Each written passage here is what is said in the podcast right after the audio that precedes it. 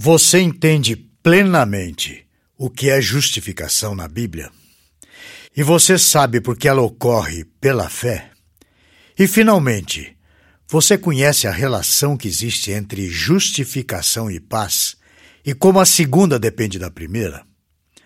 O texto que eu trago para você hoje é do nosso editor-chefe responsável pelo conteúdo do Telmídia Blog, o Diego Venâncio. E o tema abordado por ele tem como título A Paz Proveniente da Justificação pela Fé, Parte 1.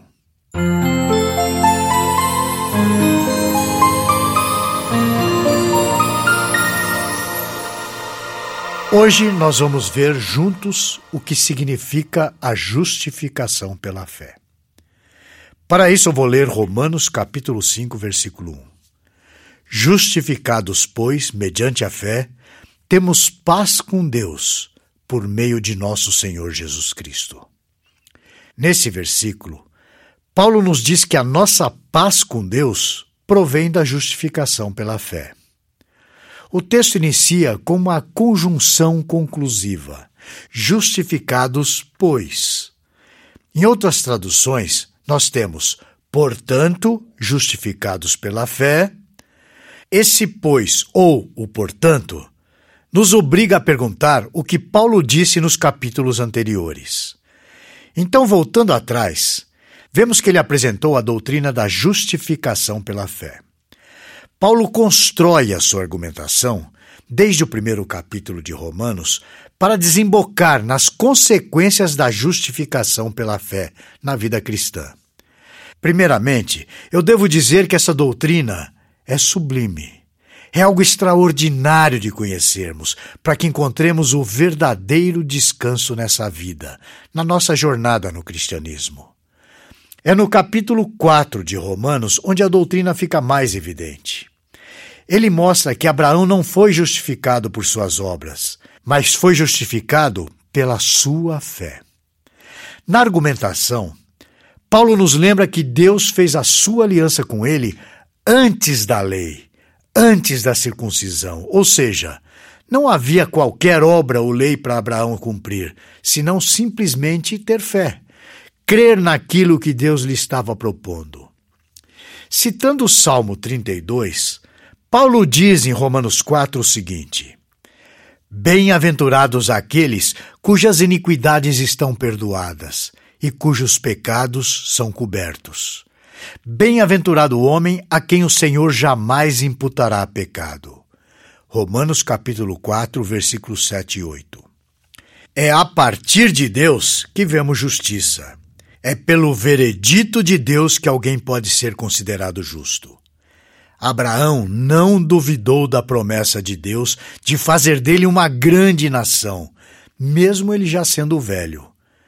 Mais adiante, em Romanos 4, nós lemos sobre Abraão o seguinte: Estando plenamente convicto de que ele, Deus, era poderoso para cumprir o que prometera, pelo que isso lhe foi também imputado para a justiça.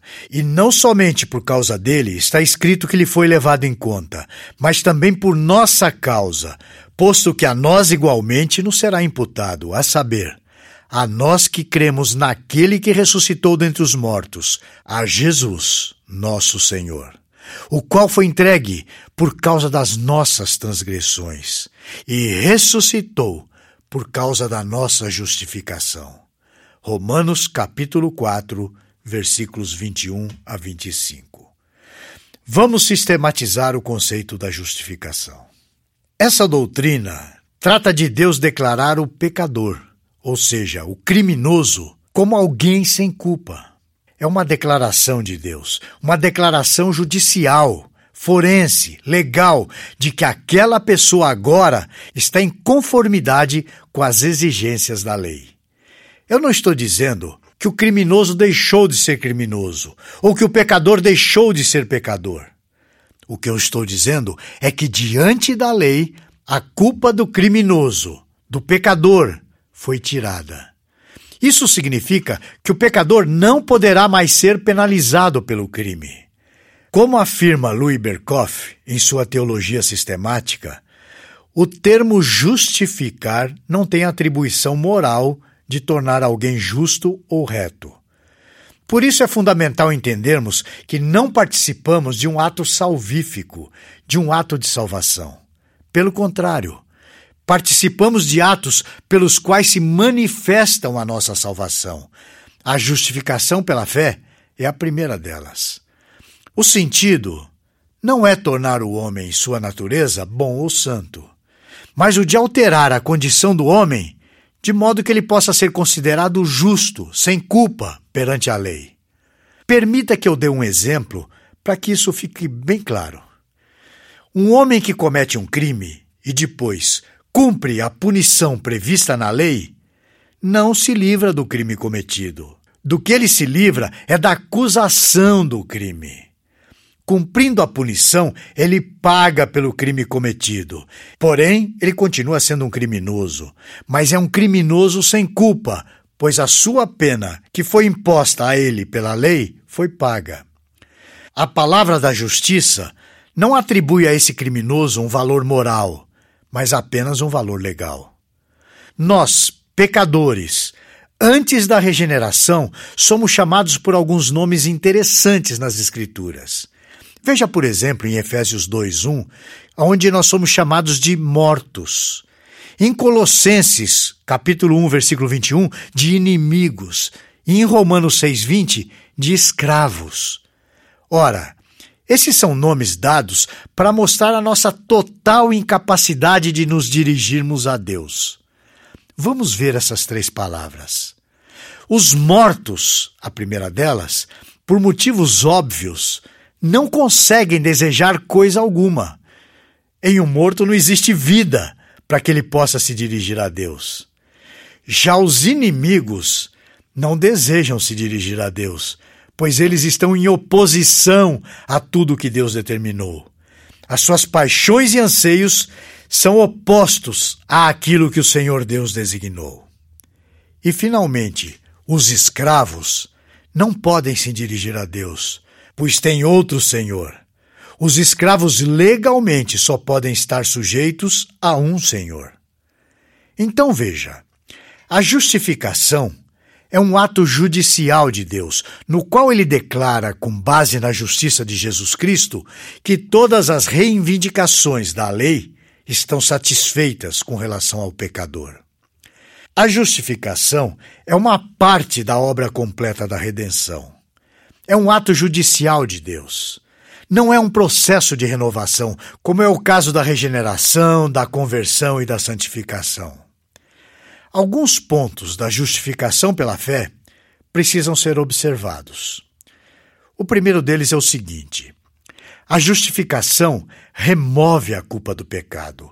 Assim, restaura o pecador a todos os direitos filiais envolvidos em seu estado de filho de Deus incluindo a herança eterna. Segundo, a justificação se dá fora do pecador, lá no tribunal de Deus. Não muda sua vida interior, embora a sentença seja dada a conhecer na vida interna do homem, afetando gradativamente todo o ser. Terceiro, a justificação acontece de uma vez por todas. Ela não se repete, não é um processo é imediatamente, completa e para sempre. Não existe justificação mais ou menos. Ou o homem é completamente justificado, ou absolutamente não é justificado. Essa é a razão por que encontramos crentes que foram justificados pela fé, mas que às vezes são imaturos e ainda pecam, às vezes até de maneira grosseira. Eles foram justificados, mas ainda estão no início do caminho da santificação. A grande transação, ou a maior transação que aconteceu na história do mundo é essa. No acordo da salvação, a culpa dos pecados dos eleitos foi transferido para Cristo e a justiça de Cristo lhes foi imputada. Isso quer dizer que o peso do pecado foi retirado dos nossos ombros e que nós fomos justificados. Em 2 Coríntios, capítulo 5, versículo 21, diz o seguinte: Aquele que não conheceu o pecado, ele o fez pecado por nós, para que nele fôssemos feitos justiça de Deus. A nossa condição é essa.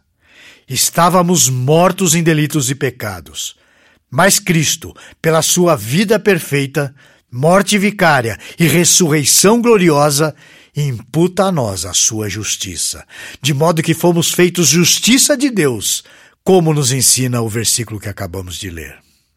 É por isso tudo que é importante o estudo da teologia. Esse estudo deve ter aplicações práticas e não ser um mero conhecimento vazio.